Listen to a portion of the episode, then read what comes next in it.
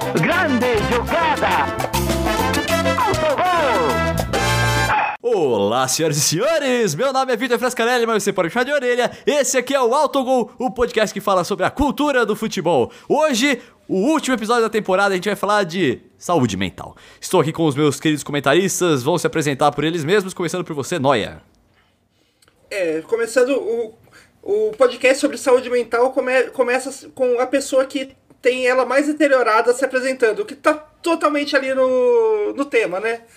Bom, pelo menos você tem propriedade pra falar então, né, Noia? Aí, ó. Faz sentido. Vai lá, Altarujo! É, se alguém tem saúde mental depois dessa- de passar por uma pandemia no Brasil, eu acho que é, só tá num, num- é um privilegiado danado, porque olha, difícil realmente. É, foi, foram uma, Tá, uma- é no ar, mais um podcast Bad Vibe, Nossa, começou bad mesmo. a Badcast. O episódio. Geralmente o nosso episódio começa lá em cima, né? Ele começa com a gente falando umas bostas, se zoando aqui. Esse aqui começou meio bad, mas calma, gente. vai, fica zoa aí, nós falando da saúde mental dele aí, então, trouxa. É o Você quer último. zoar o cara por causa disso? Meu Deus. É muito. Meu Deus, cara, sem noção. Você que tá aí. É, É, ele, a queria, ele gente- queria que você falasse, é verdade, vamos tirar do Saco, nós aqui. Deixa eu continuar, deixa eu continuar o podcast aqui. Você que tá escutando a gente é o último da temporada, a gente vai explicar no final do episódio como é que a gente vai voltar pra próxima temporada. Mas fica tranquilo, a gente volta antes do Brasileirão acabar, então se o seu time perder, for rebaixado ou até ganhar, a gente vai comentar sobre ele. E Spoiler, é, e- spoiler, a gente vai explicar no final do episódio porque a gente ainda não decidiu como que a gente como que vai fazer esse negócio de volta de temporada, então a gente espera chegar a uma decisão durante o episódio, por isso que a gente só vai explicar no final. a gente tem uma ideia, vai, dá um desconto. A gente tá, sabe mais ou menos. Mas enfim, você que tá aí escutando a gente pela primeira vez, que tá aqui no podcast pela primeira vez, não se esqueça de se inscrever, de seguir, de assinar aí. Não sei o que tá escrito nesse botão aí no seu agregador de podcast favorito, pra você ficar por dentro de tudo que sai aqui no Autogol. E se você tá de volta aqui, muito obrigado. Mas se ainda não é inscrito ou assinante aí, por favor, clique esse botão que a gente vai ficar muito feliz. Muito bem. O que que fez a gente trazer esse tema aqui para pro Autogol hoje? É claro que a gente vai levar isso para a realidade do futebol, afinal esse aqui é um podcast A minha sugestão. mais a futebol. É, foi a sugestão do Altarujo inspirado no caso da Simona Biles. É Biles? Simone, cara. Simone. Simone. Simone, Simone desculpa. Biles. Biles. É, pô, é, é um dos nomes mais famosos do esporte mundial nesse momento. O Orelha fala como se fosse um, Eu não sei, um desculpa. ator do, da, da, É, não, tipo, é- Record. ligado? É que eu falo Billis, eu falo Simone Billis, eu sei que não é o certo. Eu- É, a, é- é a, a- menina que, que fez tanta história no, na ginástica artística que ela, ela era tão absurda que, que acho que nomearam uma. Tem uma manobra no nome dela, coisa assim, né? Tipo, não sei. Sim. Ela é muito histórica e você, Aí, e você erra um sabe. negócio desse, né? Você também não sabe, ninguém aqui acompanha a ginástica artística, ninguém- mas tá tudo bem. O que aconteceu com ela? Ela teve um problema relacionado à saúde mental e falou que não ia competir é, nas Olimpíadas para cuidar da saúde mental dela, né? É, assim, não- importante. Não, é que ela não, assim, não é que ela não ia competir nas Olimpíadas, ela já estava classificada pra final e falou: não, vou, não tô bem pra disputar a final, vou. A expectativa- Vou, vou, vou cair fora. É, a expectativa dela era imensa, era uma coisa assim, tipo, o ouro já é dela, a galera vai disputar a prata e o, bon- e o bronze. Era isso que tinha na mente das pessoas. Vale lembrar que ela, ela, ela participou do primeiro dia de competição, né, para classificatória. Que ah, na Olimpíada você tem o primeiro dia de competição, você faz a sua nota e a nota do grupo para classificar para a final, tanto individual por aparelho, quanto individual geral, quanto né, por, por, por equipe. Ela conseguiu, os Estados Unidos, a equipe dela conseguiu classificação e ela ficou em primeiro nessa, nessa lista, né, na, na- na classificatória. E ela, mas ela, ela teve alguns erros ao longo da, da- das apresentações dela, da, da, né, Sim. da performance dela, que ela não costuma ter. Ela não faz performance tipo, que beiram a perfeição mesmo. Então ela teve alguns erros que. Muito fora do, do- do normal da, da, da- Simone Biles, e ainda assim ela ficou em primeiro no, na no- classificação geral dessa, dessa qualificatória. E aí, é, no, no dia da competição por, por equipes, ela chegou a fazer o. Acho que foi o salto, ela fez, ela, ela teve uma queda no salto, ela não costuma ter né, falhas em nenhum aparelho. Ela teve uma queda no salto e aí depois ela não competiu mais. Ela pediu para sair e não competir, foi substituída dentro da equipe da, dos Estados Unidos. E aí sempre é, na, na, na prova individual também entrou alguém que estava no, no próximo na classificação, né? Então é, fo- foi uma foi muito surpreendente porque mesmo né, a gente estranhando algumas falhas, alguma, algum, alguns problemas na execução da, da, das manobras, os saltos dela, ainda assim ela ficou, ficou em primeiro. Então isso gerou, né, a uma surpresa. É, é um fenômeno. Eu não, eu, eu não, não, como eu falei, eu não acompanho a ginástica artística, mas pelo que eu vi da história, ela é um fenômeno. Ela é simplesmente melhor Sim. do mundo. Não é, tinha e, que. E, aliás, e, e, tinha o que deixa tudo mais impressionante, o, o deixou toda essa decisão dela ainda mais impressionante, que era parte de porque tinha tanta expectativa em cima dela, porque ela já é. Ela tem 24 anos, né? Pra para ginástica artística isso já é uma idade mais do que veterana, né? Então todo mundo estava esperando que essa fosse a última Olimpíada dela. Ela, ela, com certeza não iria fazer parte da, da equipe de ginástica artística do, dos Estados Unidos na, daqui quatro anos. E antes da gente entrar nos assuntos psicológicos, assim, eu acho que existe um fato prático na carreira da Simone Biles, que é o seguinte, em 2018 ela acusou, ela revelou que o treinador Larry Nassar abusou ela sexualmente e desde então ela toma remédios é, para ansiedade. Então esse é um ponto aliás, muito aliás, importante nessa história toda. É, aliás, é preciso lembrar que tipo, em 2018 foi quando ela levou essa história a público, porque ela já é tinha avisado, ela, antes ela já tinha avisado a Confederação de Ginástica Artística do, dos Estados Unidos e o que a Confederação fez? Falou para ela se vir aí, é, ignorou a a denúncia dela e, fez com que ela continuasse participando de, das, das competições e treinando com o mesmo cara que, que abusou sexualmente dela durante anos. Aí você quer falar que a menina não precisa de, de remédio para ansiedade? Eu acho que precisa. Enfim, aí chegamos agora em 2021, né? E acontece esse fato que a gente já descreveu aqui. Ela. E isso, pô, até que o Brasil conseguiu tirar uma medalha de ouro, né, nessa história toda, né, com a, a Larissa. Larissa? Eu, eu sempre confundo Rebeca, Larissa cara. com Raíssa. Rebeca. Deus, cara. Meu foi Deus. a Rebeca. Que Pelo feio. de Deus, Orelha. Não é nenhum dos dois, Orelha. Foi a Rebeca. Desculpa, gente, eu não acompanhei. Eu não acompanhei nada. o Orelha trabalha no The Sports Observer e no The Olympics Non-Observer, porque o cara não viu nada do... do da Olimpíada. Eu, não, é, não, você não sabe quando a, a, moça do skate lá, a Raíssa, quanto que eu chamei ela de Larissa também, nossa. Não, ele, ele, ele, não só não sabe nada da Olimpíada, como ele não usa o Twitter, né? Porque você não precisa acompanhar a Olimpíada. Essas coisas tá o tempo todo na timeline do Twitter. É só você abrir o Twitter cinco minutos que você fica sabendo o que tá acontecendo. Twitter eu só acompanho de segunda a sexta só, enquanto eu tô trabalhando. Sábado e domingo é minha folga. Não, não tem Olimpíada de segunda a sexta. Pelo amor de Deus. tempo aí, vai, acabou. Eu, eu errei, eu sou idiota, desculpa aí, gente. É foi mal. Olimpíada é sábado e domingo só agora. Ah, vai, Nossa, que pô. saco.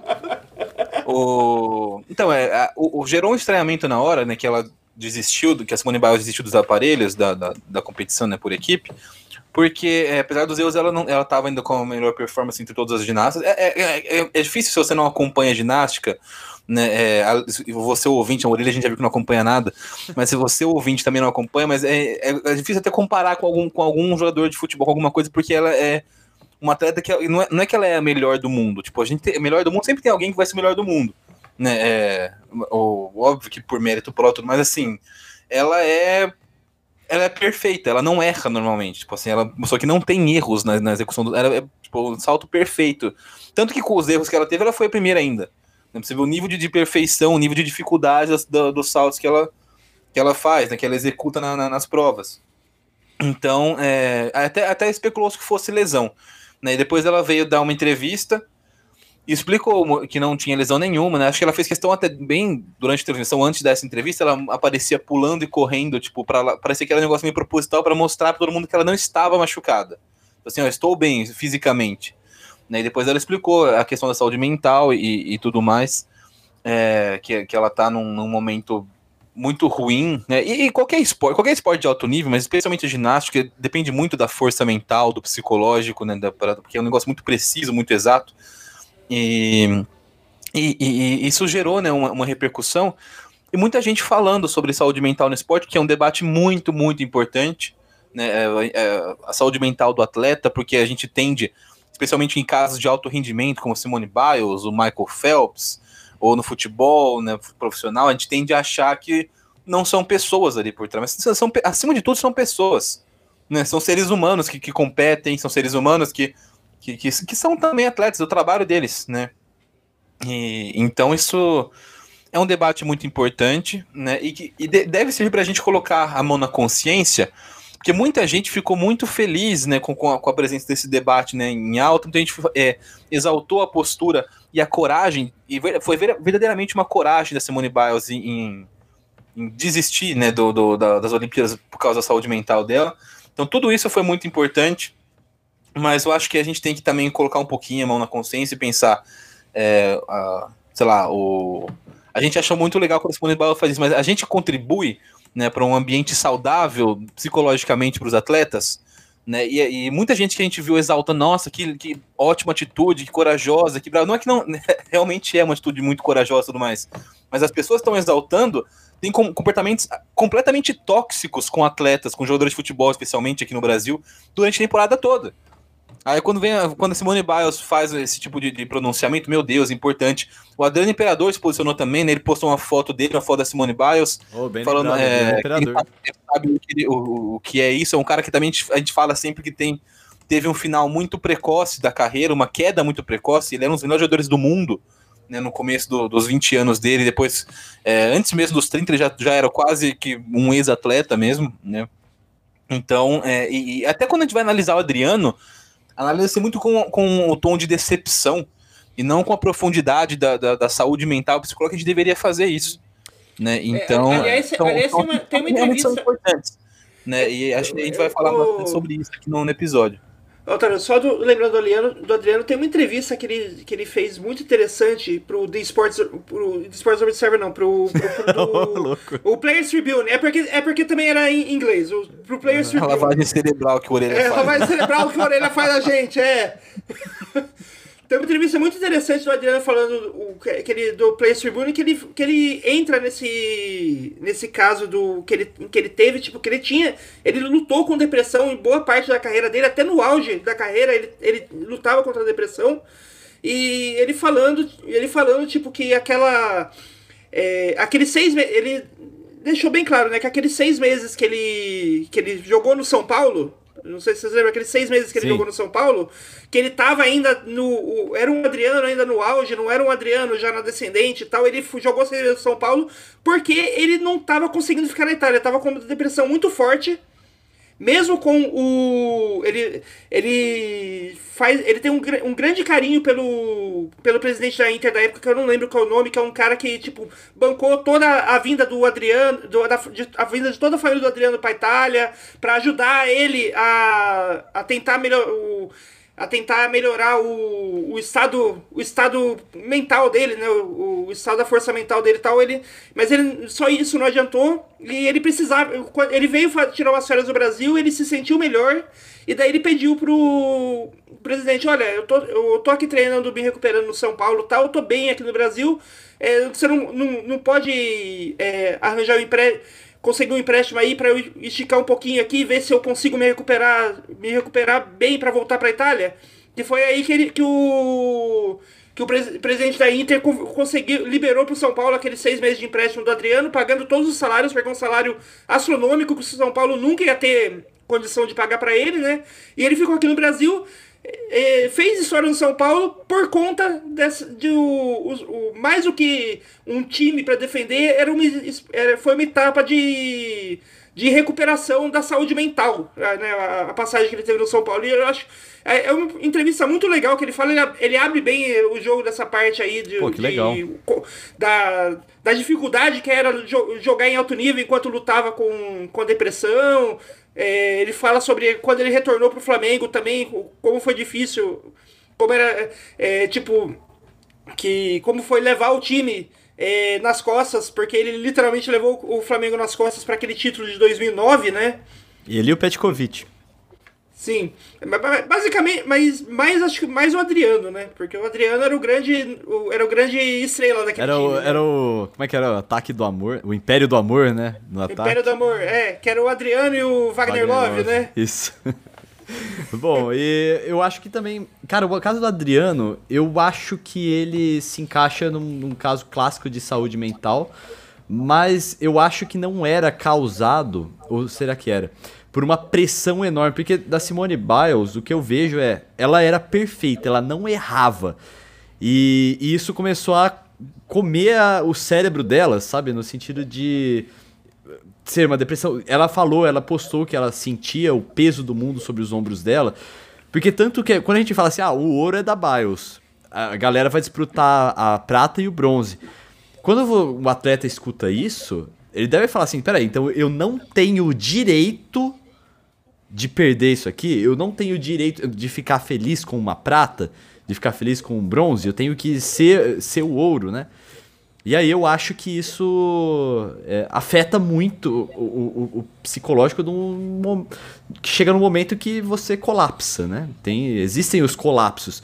Mesmo que você tenta segurar a bronca e fica batendo é, de frente com, essa, com esse problema, uma hora você colapsa, o seu corpo não aguenta, porque isso é alimentado no, no, seu subconsciente ou em alguns lugares do cérebro que um psicólogo poderia falar muito melhor do que eu aqui.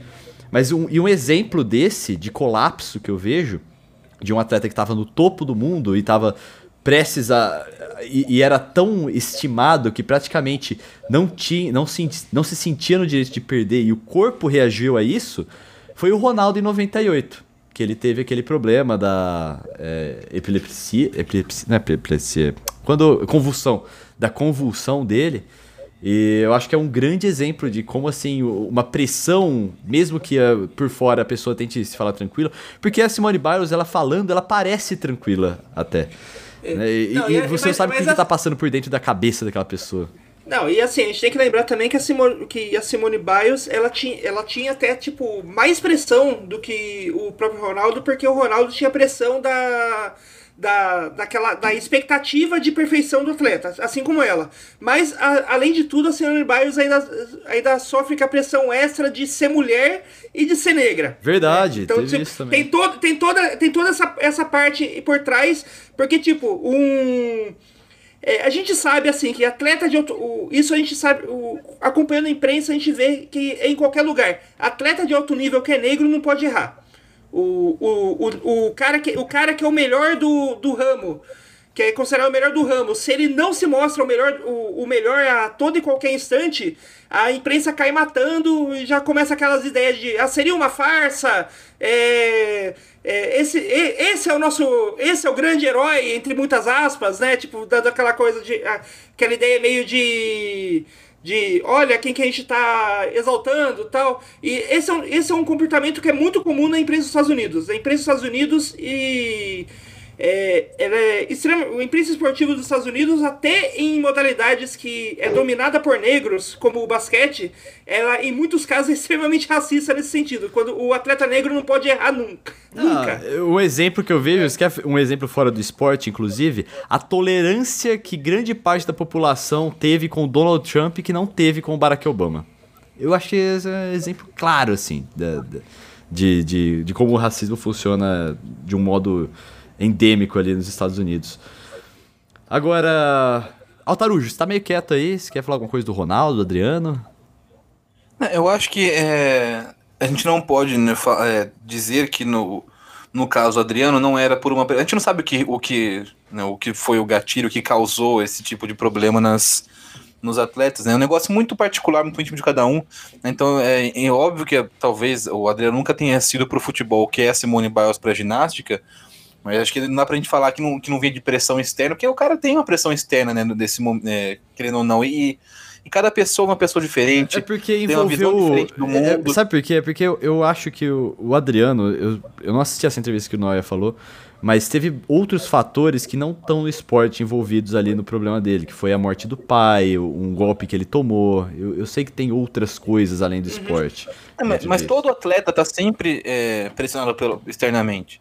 Né? Todo mundo passa por, por vários problemas, tipo, é, ao longo da problemas pessoais, ao longo da vida. Se você, aí você tem que, além disso, uma pressão de ser um atleta de alto nível.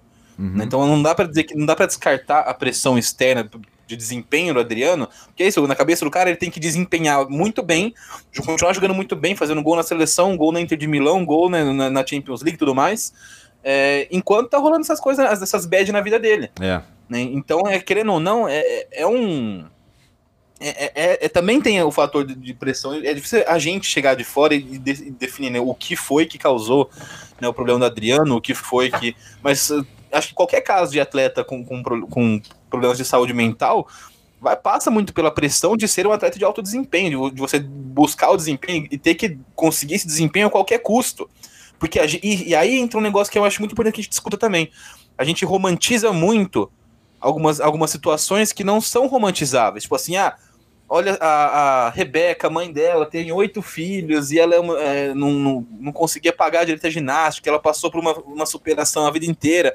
O Ítalo Ferreira, medalha de ouro no surf, surfava na tampa de isopor do pai dele, que era ambulante lá no, lá no, no, no Nordeste quando ele era criança, aprendeu a surfar na tampa da caixa de isopor. Né? E isso não é um negócio legal. Concordo, isso, concordo é, absolutamente. Isso tudo são, são, né, são exemplos, são casos que corroboram, ajudam a sustentar essa, a, a mentira, né, a falácia, a ilusão de meritocracia. Ah, se você quiser, se você acreditar, você, você consegue, você precisa conseguir, você tem que só querer de verdade, batalhar muito, e não é assim. Né, o Ítalo Ferreira, a Rebeca são exceções.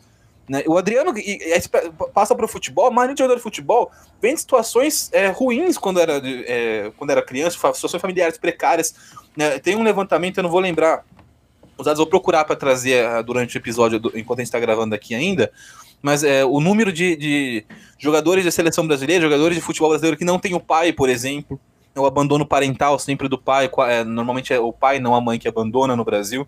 Né? Então você tem um, várias situações precárias, familiares, econômicas, sociais, de educação, de tudo, né? que, que atrapalham na vida das pessoas. E assim, há uma pressão para que eles consigam, apesar de tudo isso. Porque olha só, a Rebeca Andrade conseguiu. O, o Ítalo Ferreira, então, isso joga uma pressão também. Todo mundo, todos, todo mundo, todo brasileiro quase tem problemas. A gente vive num país que a, a maioria das pessoas é, é, é, pobre, a maioria das pessoas né, passou por dificuldades em algum momento da vida né, é, é, são realmente poucos privilegiados que não precisam passar por essa tipo situação. E, e, a gente pega essas narrativas de, de atletas que dão certo. É, a gente falou desses dois recentes, né? A Rebeca e o Ítalo nas Olimpíadas. Mas tem vários, cara. E a gente pega, não, olha só a superação, a raça. Isso não é legal. Isso mostra várias coisas. O problema social do Brasil, falta de estrutura esportiva, falta de investimento, um monte de coisa. Sim. Né? Não, é, não é algo romantizável. E essa romantização é feita para justamente validar esse discurso falso de meritocracia que você tem que conseguir. Só que esse discurso, ele destrói o psicológico das pessoas. Uhum. Você pega, por exemplo, o Adriano. O Adriano fala assim, ah, meu pai morreu, mas, pô, olha, o Ítalo surfava com, com purete de isopor. Tipo, sabe? É um é negócio meio... Uma, uma pressão para você tá sempre superando, olha só, o caso de superação, então você é, coloca, um coloca uma cenoura.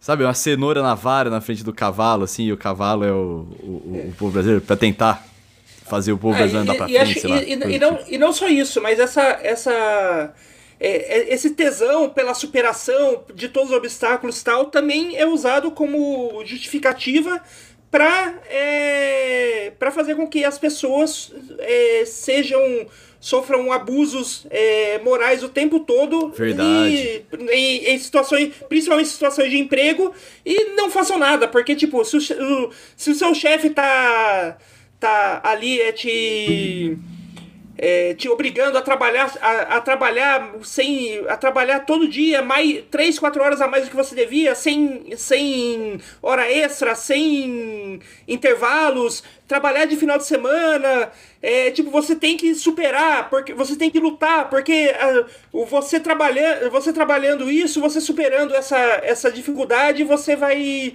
é, conseguir um, uma promoção e um salário bom daqui para frente. Não, nada garante. Provavelmente o, o, seu chefe só tá te só tá abusando de você e a hora que você e a hora que, ele, que você não tiver mais condição de, de trabalhar naquele nível que ele quer, ele vai te mandar embora. Ele não vai te promover, ele não vai te dar nenhum prêmio por causa disso.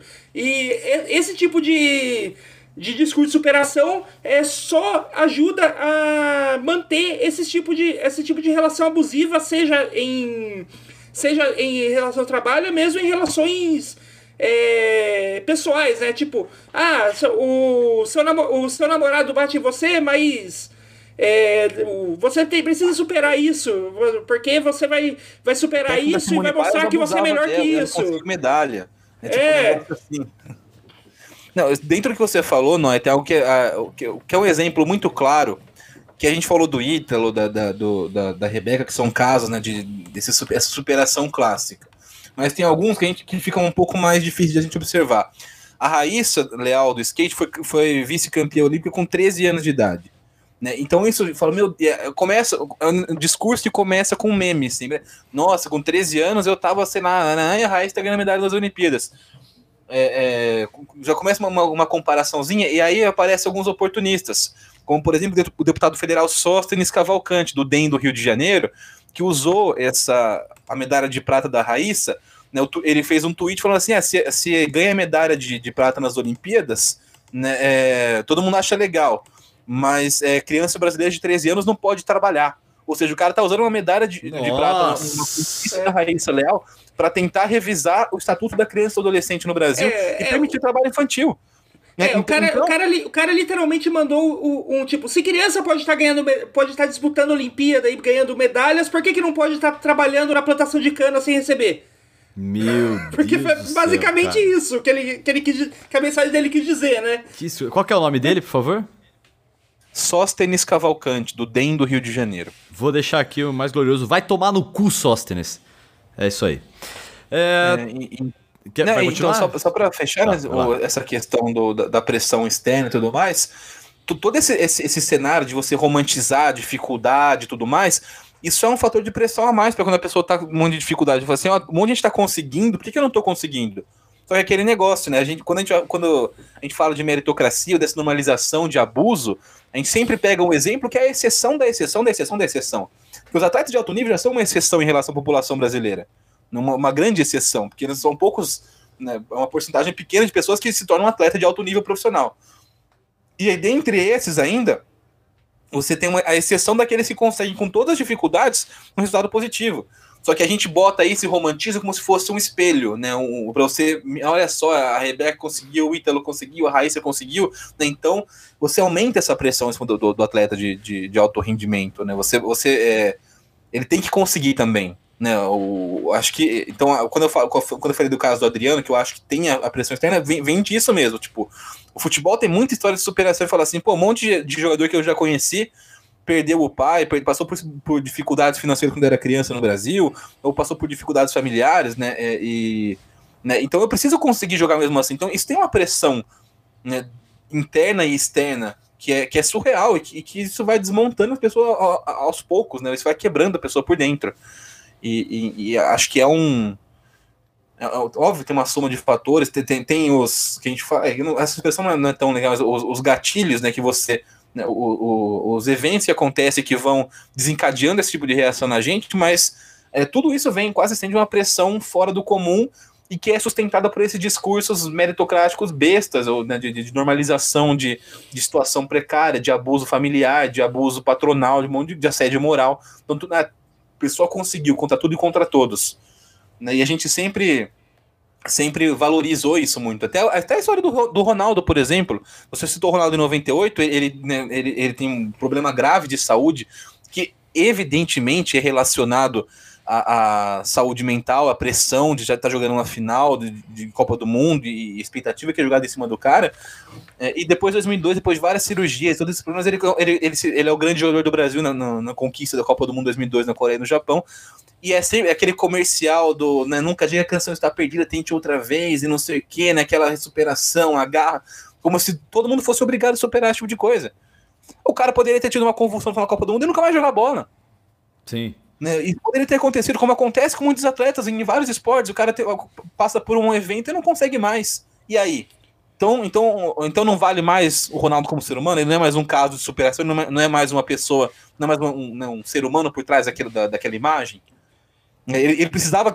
Tipo, a única chance de redenção dele era liderar o Brasil para uma Copa do Mundo, porque se ele não tivesse feito aquilo em 2002, fosse uma Copa normal, igual ele fez em 2006, uma boa Copa, com alguns golzinhos. Né, o Brasil cai ali nas quartas de final para um time, um time forte, cai para uma Alemanha, para né, um, um, time forte da, na, na, na Copa do Mundo se cai para a Bélgica, por exemplo, que, que, era, é, que não era o time Deixa eu só, só falar uma coisa. contra a Bélgica. É, só uma coisa assim, tipo, não é que a gente tá desmerecendo o que o Ronaldo tá falando aqui, o que, é, o que o Ronaldo fez, ou nada do tipo. A gente tem que admirar essas pessoas que conseguem ter essa história, tudo bem. Agora, tentar usar elas de exemplo, né, como para fazer, como eu falei, colocar uma cenoura na, no, numa vara na frente da pessoa para ela ficar perseguindo, é, isso acaba destruindo a, a, a, a mentalidade de uma galera toda. né?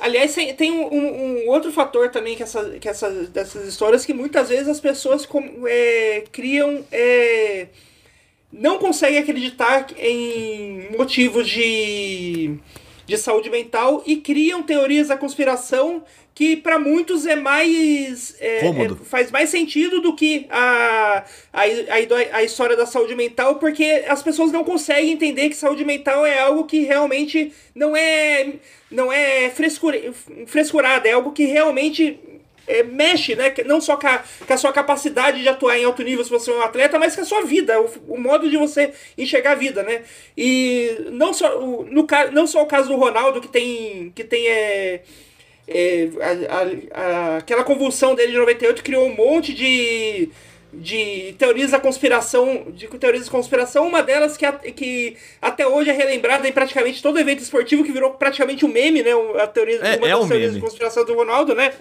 Que, é que Mas venderam a Copa, né? Só pra deixar claro que qual que é o meme que Schweitzer. É, mas também é fora, fora do futebol, uma que, uma que eu acho muito, muito interessante é a envolvendo a, a aposentadoria do Michael Jackson, a primeira aposentadoria dele, quando ele, ele que foi em 90 e, se eu não me engano, no fim da temporada 94, 95. Michael ele, Jackson, não. Não, Michael Jordan. é. Aí, ó, sou, sou só eu. É o Michael Jordan, que é que ele, ele que ele tinha é, ele tinha sido acabado o ele tinha sido tipo tricampeão pelo Chicago Bulls no ali na, na NBA, primeira vez em em anos que isso acontecia, o mesmo time ganhar três vezes, né, três vezes seguidas. É, ele era o MVP da, da liga, ele era, ou seja, ele era de longe o melhor jogador da liga, ele era o melhor jogador do Chicago Bulls, e ele aposentou porque naquela última temporada, a temporada da Tríplice Coroa, o pai dele foi assassinado, a coisa, o, a coisa, se não me engano, foi durante eh, os jogos das finais ou, ou durante os, os, playoffs. Eu não lembro exatamente quando foi, mas foi ali na, já nessa reta final do campeonato. O Jordan jogou, apesar disso, e foi um assassinato muito estranho, porque, tipo, é, é um assassinato que ainda não, não se sabe o culpado.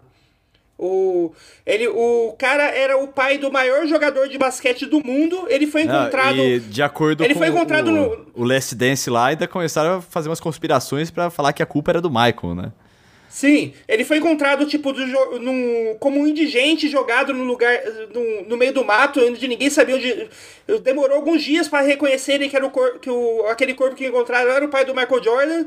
É, a pessoa que, que pegaram como principal suspeito. Ela insiste que não, que não foi ele, e assim, é o principal suspeito, mas não conseguiram achar nenhuma prova concreta de que aquele suspeito, o principal suspeito é, realmente tem alguma coisa a ver com o assassinato. E o assassinato está aberto até hoje, é um caso estranho.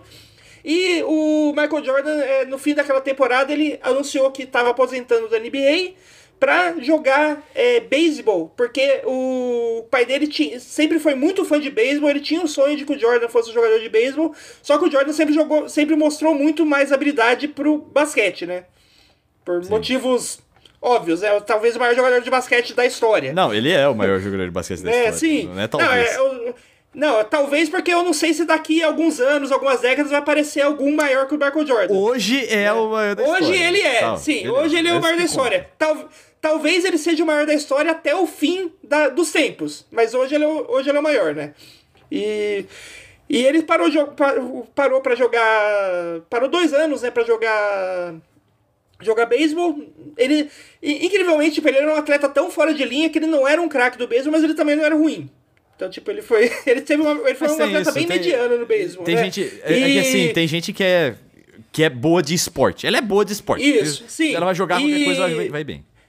E, e mesmo ele, ele afirmando isso, tipo, eu tô jogando, eu vou parar o basquete e vou jogar beisebol porque esse foi o, o, o desejo do meu pai durante boa parte da vida dele e eu quero fazer isso em homenagem a ele Muita gente não acreditou e se criou uma teoria conspiratória de que ele estava saindo do basquete por causa saindo do basquete por causa de problemas com apostas. Sim, inclusive a morte do pai dele tentaram relacionar a isso também, né? Então Sim. o pessoal não aceita.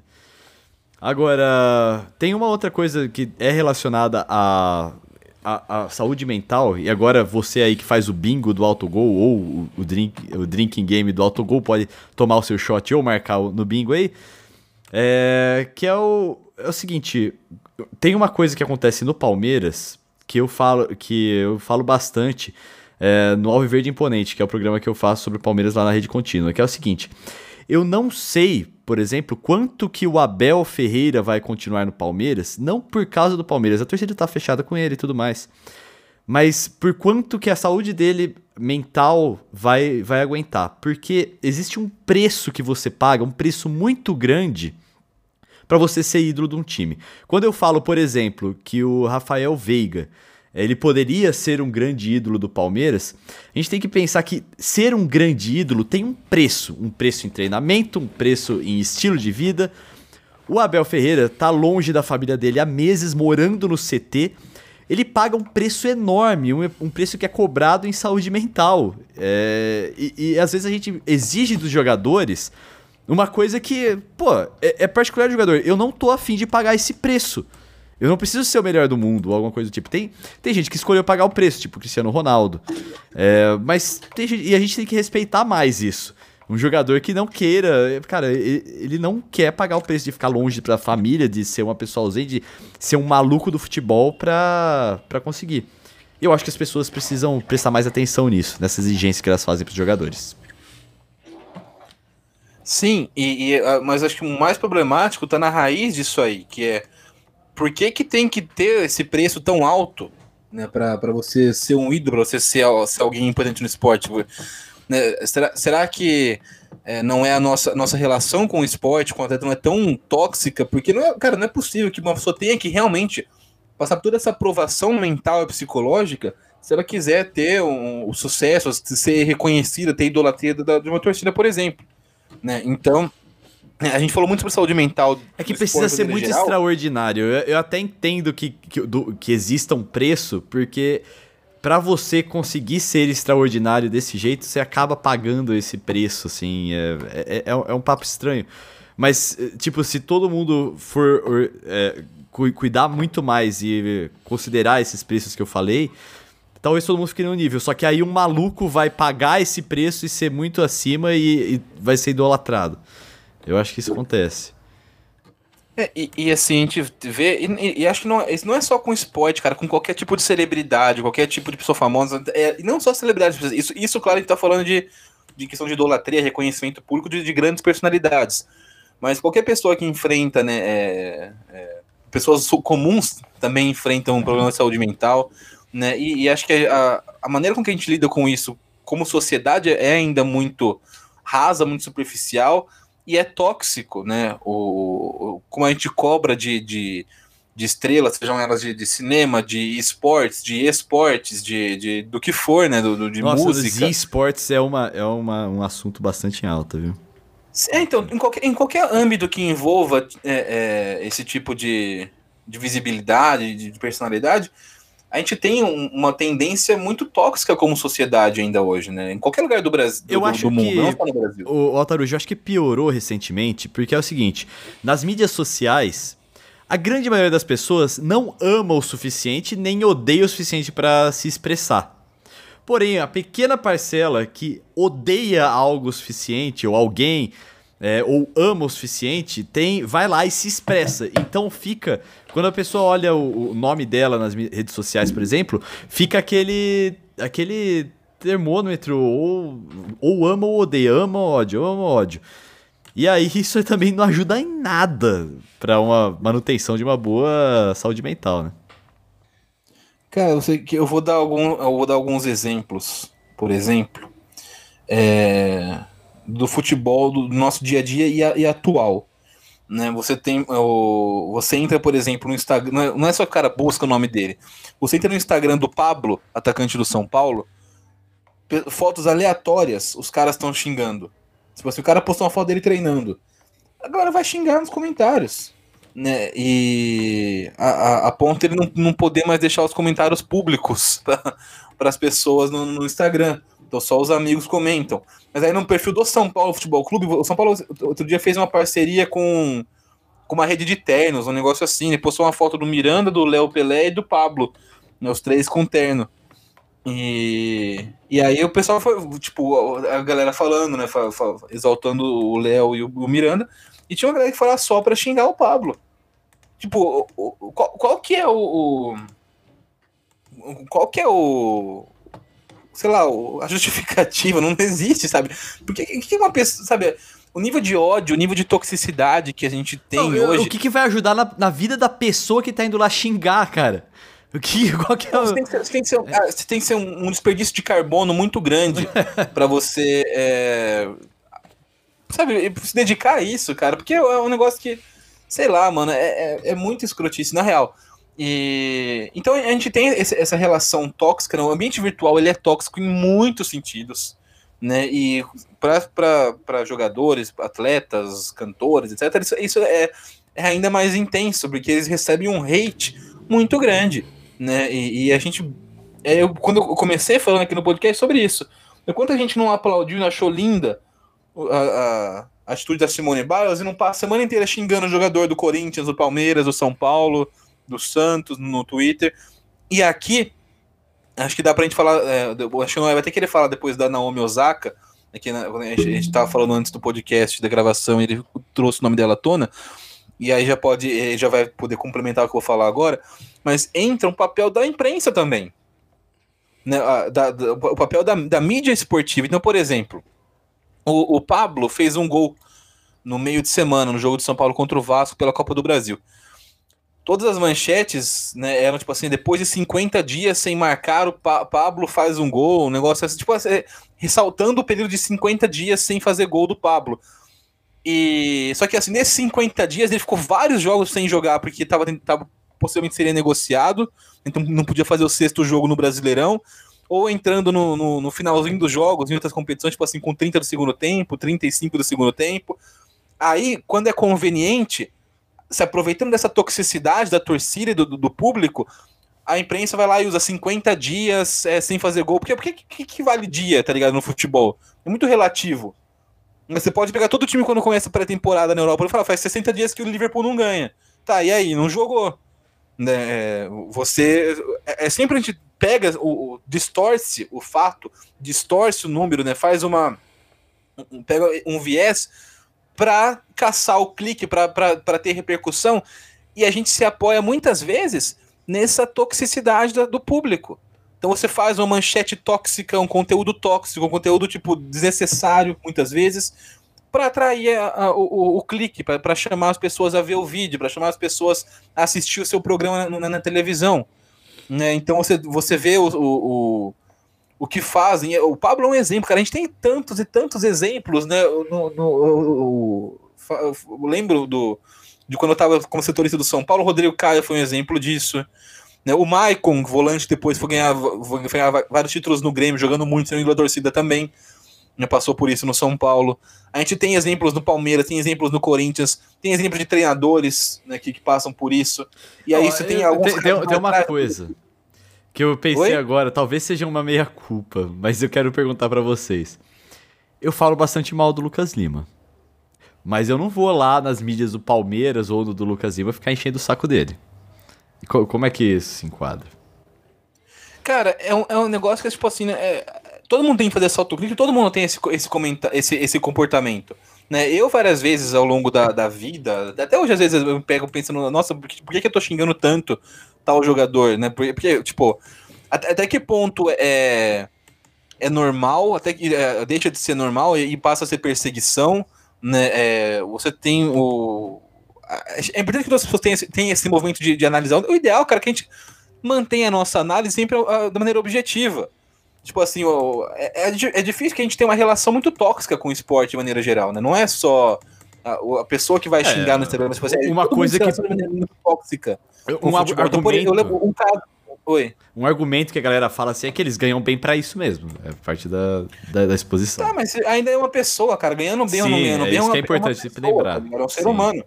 E, e É, se, você, ali- se você quer falar do ali- rendimento da pessoa, diga, não. Aliás, eu só queria deixar, de- falar um, uma botar uma hipocrisia aí que, tipo, ah, o, o a mesma galera que fala, tipo, ah, o, o, o jogador ganha bem pra isso mesmo, ele tem que aguentar essa pressão.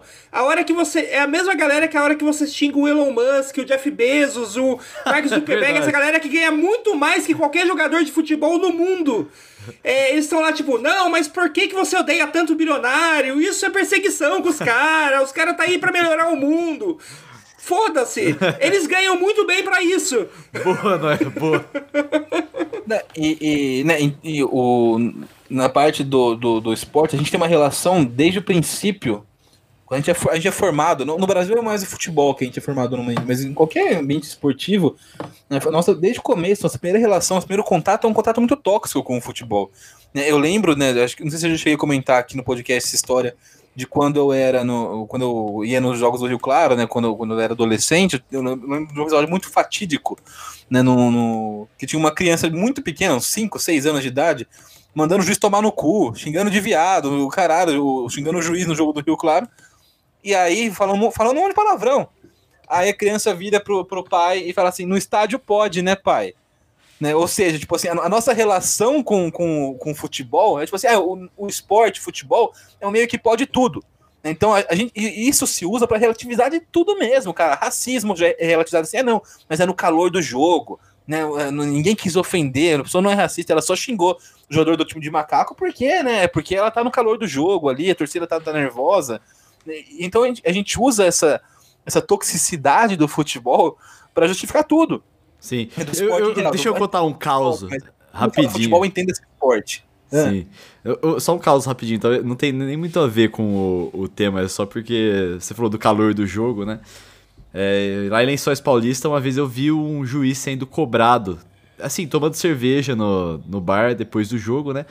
Aí o cara que chegou assim, pô, caramba, mas você precisava ter, ter expulsado. Ele, ah, ele falou um negócio lá, ah, ele falou no calor do jogo. Ah, e no calor do jogo eu expulsei ele. Eu falei assim, faz todo sentido, né? Enfim, desculpa a interrupção, eu- um caos. Não, é, é, mas então, o, a gente tem essa, essa relação muito tóxica com o futebol desde o começo, né? Com tudo. Então a gente vai a, a gente vai no estádio, a gente vê as pessoas xingando tudo, o tempo todo, todo mundo, né? É uma perseguição. O que a gente faz num estádio de futebol, cara, é beira o assédio moral. É- ali é um lugar que Sim. a gente extravasa o pior lado de qualquer ser humano. E- e- você, qualquer um que vai em estádio de futebol sabe disso. Você pode não, você pode ser um pouco mais comedido, você pode até não fazer isso de maneira geral, mas você, é, você vê que é um ambiente que as pessoas vão pra ser babaca. Muita gente Sim. vai lá só pra, só pra xingar. A pessoa não faz o que ela faz. A pessoa nem se diverte, cara. Você já percebeu isso aí? Porque, eu, eu- cara, pessoa- ir no estádio é legal pra, pra se divertir. Tá uma cornetada aqui, pô, isso é massa. Mas tem gente que vai lá pro ódio. Como é que você tá se divertindo assim, cara? Não consigo Ah, entender. E, e- e assim, a- são pessoas. é, Elas sabem que tá errado. É aí que tá o ponto.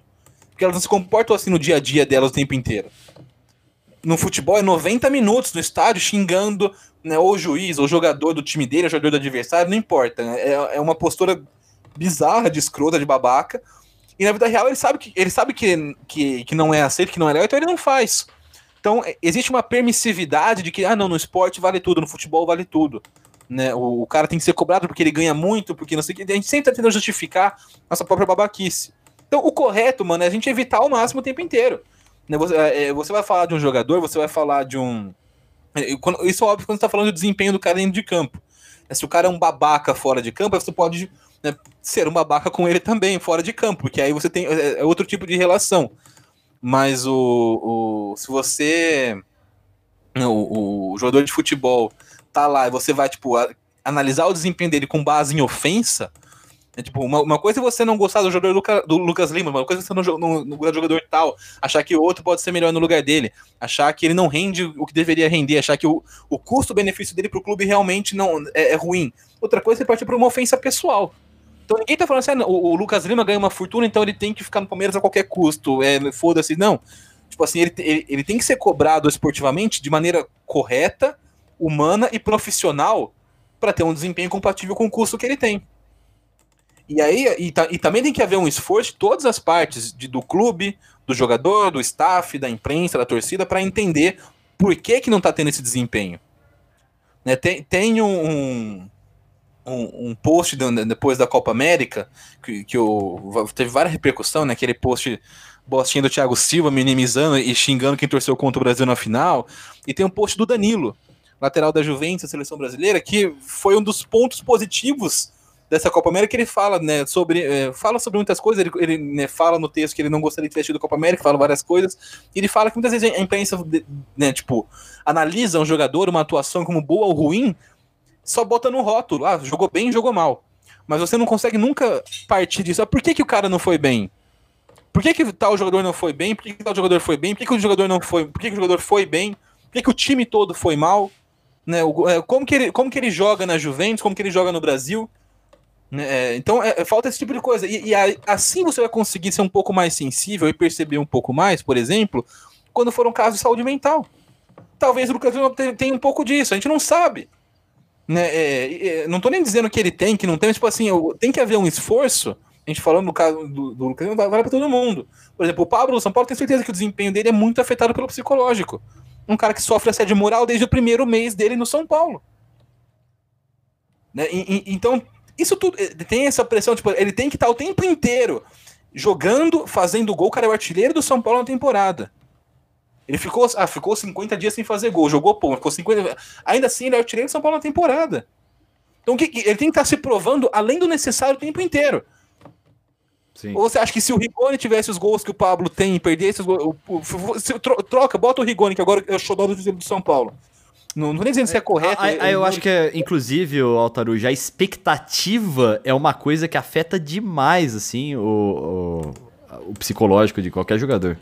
A expectativa que você tem sobre afeta, ele. Afeta sim, mas, é, mas, por exemplo, todo jogador tem alguma expectativa quando tá num time grande, de certa forma. Não, mas a expectativa né? do time, da, da, torcida o, o sobre Rigoni, ele. O cara chegou com expectativa. O Benítez, falando desse elenco atual do São Paulo, que é pra comparar com o Pablo. Sim. São caras que chegaram com expectativas. E, tipo assim, eles têm um desempenho ok. Se você analisar números, tipo, números frios, né, o, o Pablo é o do São Paulo na temporada, o Pablo é um cara, tipo, não pode não ser o atacante do sonho de nenhum, de nenhum torcedor, mas pra, ali no elenco ele é muito útil, né, você tem um cara como ele no banco, você, ele entrando eventualmente, só que assim, na, hora que o cara bota o pé no gramado, ele passa a ser perseguido. Né, o, o Pablo passa a ser é, cornetado de maneira excessiva pela torcida do, do, do São Paulo. Né, então, é, essa questão do, do do, da, da, expectativa, ela, ela, é real, óbvio que afeta a análise das pessoas, mas mais do que isso, é, se o cara, mais do que a expectativa, a má vontade fala muito alto também. Então, se eu, se eu só desde o começo tenho má vontade com algum jogador, com algum técnico, acabou, cara. O Diniz do São Paulo foi algo muito parecido com isso. Né? O, o Fernando Diniz deixou com má vontade da imprensa, de uma boa parte da torcida o tempo inteiro. Ele levou o São Paulo um time fraco, em, em frangalhos é, econômicos, em, não tinha elenco, ele que foi subindo os caras da base para compor o elenco, colocou em primeiro lugar no Brasileirão, chegou na, na, na, penúltima rodada com chance matemática de título, um time que brigaria no máximo por uma sexta, sétima colocação no Brasileirão, sendo muito otimista, e na hora que ele começa a perder, né, ele é execrado. Né? Então, são, são, são casos como esse, do, do Diniz, do Pablo, né, do, do, do Lucas Lima, e que o Lucas Lima é, tem, tem alguns fatores diferentes, porque ele é um cara que tem um comportamento errático fora de campo também. Né, gente, é, Sim, isso, isso é, é uma coisa importante de se apontar. Então, eu tô falando mais do, do Pablo e do Fernandinho, por exemplo, que são caras que não, não tem polêmica, né? Tipo, não, não, além das pessoas não gostarem deles. Né? Então, é, quando, quando já há uma má vontade, com o cara, com o Diniz, com o Pablo, o cara pode fazer o que ele for, pode fazer gol 5, pode manter hat-trick, o São Paulo pode ser líder do Brasileirão, que for, mas a hora que não, a hora que sair desse normal, vem e vem pior essa onda de ódio. Então cada vez que ela volta, ela volta pior. Né? Então o Fernando Diniz ele, ele, chegou no São Paulo a gente falou disso no episódio anterior, né? Que um jogador que é muito criticado hoje, ele pode fazer jogos excelentes. No primeiro que ele fizer que for ruim, vai voltar tudo sim, depois, né? É, é, exatamente, o que a gente falou. É, a gente tá falando aqui do Marcos Rocha. No, no, no é, do Marcos Rocha. O Marcos sim. Rocha é um bom exemplo. O Marcos Rocha não tem uma polêmica fora de campo. O, o, o Marcos Rocha não tem. É, esse tipo de, de, de questão, né? Falar, ah, é um cara babaca, é um cara escroto né? Então o, o ele pode fazer uma temporada brilhante. A hora que ele voltar, ah, fizer um jogo para baixo de novo, vai ser realmente é, criticado acima do normal. A gente tem uma postura muito tóxica com, com o jogador, com o treinador, né? São, tem vários exemplos no Brasil. É, sabe que uma coisa que eu sempre falo? É, é, estranho. Tem muita gente que discorda de mim, mas eu acho que faz algum sentido. É, no começo da, da, dessa, da década de 2010, né, a gente teve algumas pessoas ficando famosas, assim, eu, eu posso aqui nomear, por exemplo, o Felipe Neto, o Cauê Moura, são pessoas que hoje até não gostam do, que, do jeito que eles faziam as coisas, mas é, eles ficaram famosos por falar de um modo muito agressivo sobre alguns temas, se referindo... E aí, é, principalmente nesses últimos 10 anos, parece que ficou legal, sabe? Ficou, virou cool ser um cara agressivo que faz, fala as coisas de maneira sintosa e sem muito espaço para conversa, sabe? É que, é que há, há, há, uma. É, há, Bolsonaro há também, é verdade. Um, há, é que há um certo. Uma certa. É, digamos assim, é, mal entendimento do público em geral que confunde ser agressivo com ser sincero. Sim, sim, é. sim. Boa. Bem observado. A pessoa acha. A pessoa vê alguém falando eh, de forma bem agressiva tal. E a primeira é. coisa que ela, que, ela, pensa não é que a pessoa tá sendo. Tá, tá, tá sendo agressiva. Ela pensa de, nossa, finalmente alguém falando a verdade, sendo sincero, sendo franco. A gente tem que mudar essa ideia de que ser agressivo, ser agressivo na fala é ser sincero. Eu não sei de onde que, onde que começou é, essa, essa concepção, mas. Então, é, eu é acho. algo muito, muito, muito aprofundado no, no, no, no, nosso ser, né? Do, do ser humano. Então, eu não sei se é. Se, se Felipe Neto, Cauê Moura são sintomas ou se são causas, sabe? Eu acho que é mais sintomas, sabe? Já era um, uma coisa da, que a gente podia, deveria prestar atenção há 10 anos atrás. É, agora, na parte do futebol, eu não digo que isso surgiu recentemente que isso surgiu em 10. É que o, o, modo de se expressar ficou muito mais bonito a partir desse. Como eu falei, nas mídias sociais isso começou a ficar muito pior, muito é, mais então, intenso. Então, é, no futebol não surgiu em, dois, em 2010. O que surgiu é, em 2010 foram as redes sociais. Exatamente, né? Então isso já acontece. Aí você junta uma cultura que já vem tóxica, né? A gente fala que é o podcast sobre a cultura do futebol. E a gente tem que admitir que a cultura do futebol é tóxica. Isso ah, de décadas, não é, não é atual, não foi se construindo isso para combinar até hoje. Só que agora é, os jogadores eles começam a ficar muito mais pressionados exatamente por causa dessa, dessa express, dessas expressões de ódio ou de amor, né? E, e aí também junta-se a, a posicionamentos que eles têm que tomar, porque existe dois lados bastante distintos. Sim, eu vou confessar aqui, um é certo e o outro é errado. É, mas que ele sempre vai tomar. E, às vezes ele sabe o que é certo. Ele sabe que, por exemplo, o Bolsonaro é uma bosta e quer falar mal dele. Só que ele tem medo do backlash que isso pode gerar. Porque ele vê, ele vê a galera sendo xingada, vê a galera perdendo, perdendo apoio. E sabe que no futebol é, tem muito dessas pessoas agressivas, tem essa cultura agressiva que para ele pode ser muito pior. Isso também eu acho que é uma coisa que a gente precisa prestar atenção, porque o, talvez eles não se expressem, né? A gente já falou aqui muito de jogador não se expressar tal. Eu falei que às vezes não tem nem como a gente exigir uma instrução de jogador para se expressar, mas talvez se expressar, cara, seja melhor para para saúde mental dele. É, é, perigoso, né? Tem gente que também prefere isso. Não seja nenhuma coisa de marketing, seja uma coisa de saúde mental mesmo. É isso. Mais alguma coisa a acrescentar? A gente vamos para os nossos destaques. Vou tomar isso como um ponto final aqui na nossa discussão. Para você aí que escutou a gente, pô, pensa bem, é, que nem eu fiz aqui a minha crítica sobre o jeito que eu falo do Lucas Lima, por mais que tenha comportamentos erráticos é, fora de campo, mas é bom para todos nós refletirmos, né? É, e construirmos aí uma cultura menos tóxica para, para o futebol. Não se esqueça de se inscrever aqui no Autogol para, sei lá, assinar ou seguir, sei lá o que está escrito aí no seu agregador de podcast favorito para você ficar por dentro de todos os episódios aqui no Autogol. Sempre comigo, Victor, que você pode me encontrar no arroba Vitão Frasca, tanto no Twitter como no Instagram. E agora vamos falar as mídias sociais do Noia. Ah, você me encontra lá no arroba Rafa Onoia.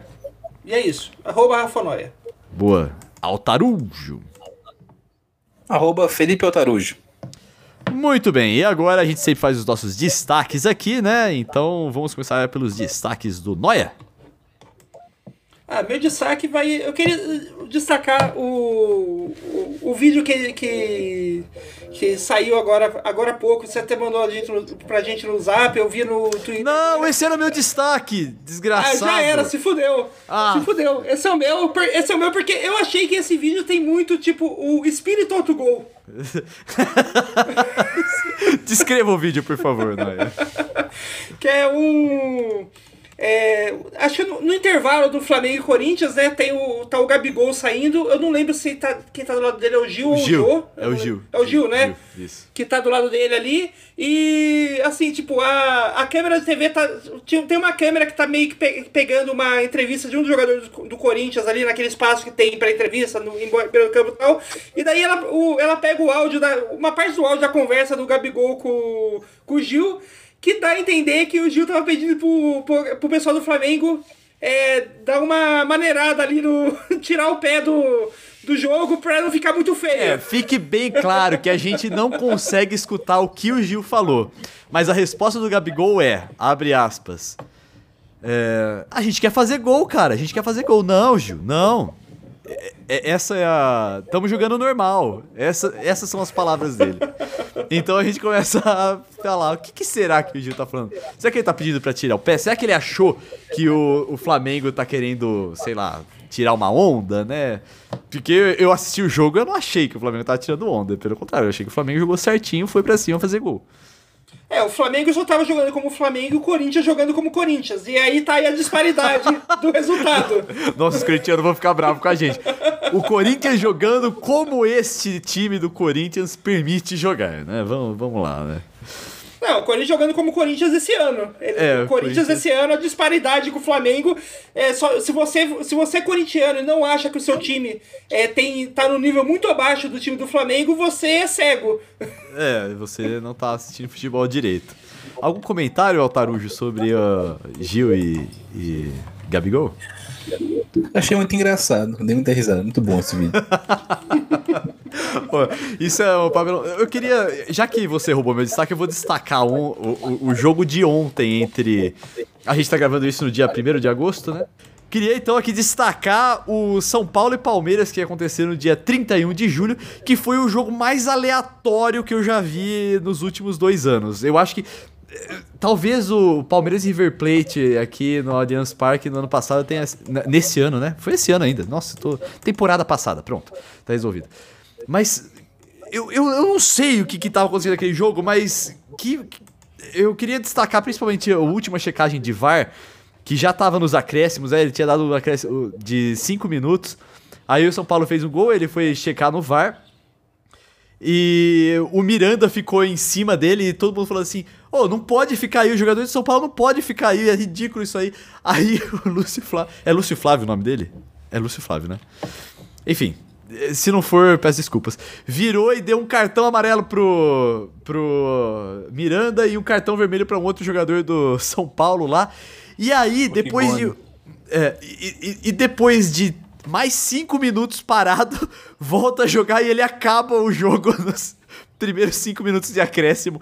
Eh, Não deu. Cara, que, que jogo maluco. Eu não consigo expressar. Eu tava.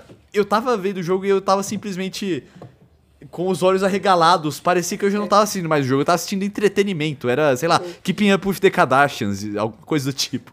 Ali- Aliás, aliás, é- esse jogo foi, é bom, né, pra mostrar. É, bom pra mostrar como o, o nível da arbitragem brasileira, né? Porque mostrando né, que quando o, o juiz é mal treinado e treinado pra errar, nenhuma ferramenta como o VAR ajuda ele a acertar, né? Tipo, ele, ele consegue usar o VAR pra errar. É incrível. Eu achei que ele acertou no VAR, hein, ô, ô Noé. Não, o- ele- é, foi- é bi- bizarra a atuação do, do árbitro ontem no jogo, mas é, é aquele negócio, né? O, a gente não tem uma estrutura de arbitragem decente, não tem, não tem árbitros é, que são preparados de maneira, de maneira profissional para atuar no, no, no Brasil. E o VAR é só um reflexo disso, né? A gente vê umas bizarrices acontecendo, tipo assim, com o VAR, que só reflete, tipo assim, o, o VAR é muito. Se você tem, se você tem uma, um, um- um negócio legal, você traz, faz um upgrade, vai ficar mais legal ainda. Se tem um negócio várzea e tenta fazer um upgrade no negócio várzea, você vai ter umas coisas legais mesmo, mas no geral vai, vai continuar uma várzea, né? E você vai usar ainda esse Viu? negócio pra fazer mais várzea ainda, que foi o que aconteceu ontem. Temos espaço para uma teoria da conspiração do bem aqui? Rapidinho. É. É, Tem duas teorias que estão rolando aí. Um é que o Pericles Bassols chamou o. Eu não sei se é Lúcio Flávio, o nome. Eu acho que é Lúcio Flávio. É Luiz Flávio. Luiz. Flávio, isso. Bom. é, E aí chamou depois que o Salve Espíndola falou no Premiere que não que deveria anular o deveria rever o gol. Essa é a primeira teoria da conspiração. A segunda, que eu acho que é a minha teoria da conspiração, é que não foi falta. E aí o, o- a, a cabine tentou falar assim, mano, vão achar um negócio aqui porque a gente precisa anular esse gol.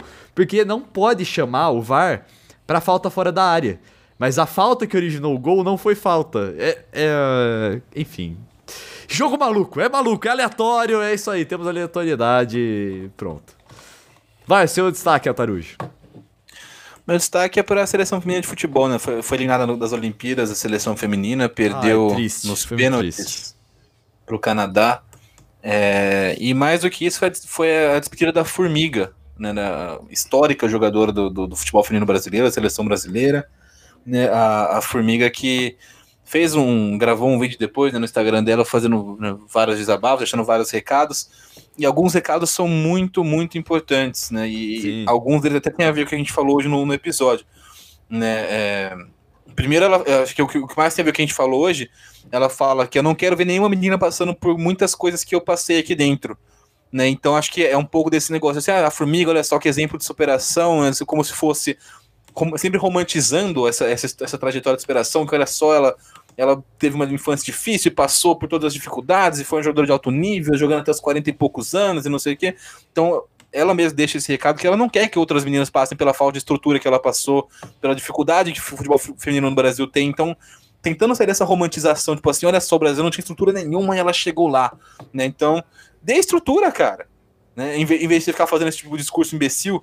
Então, muito legal a fala da Formiga nesse sentido. Ela também deixou algumas indiretas, né? É, pediu para disse, né, com essas aspas. CBF não atrapalha a nossa evolução. Ajude. Quem não gosta do futebol feminino dentro, se retira.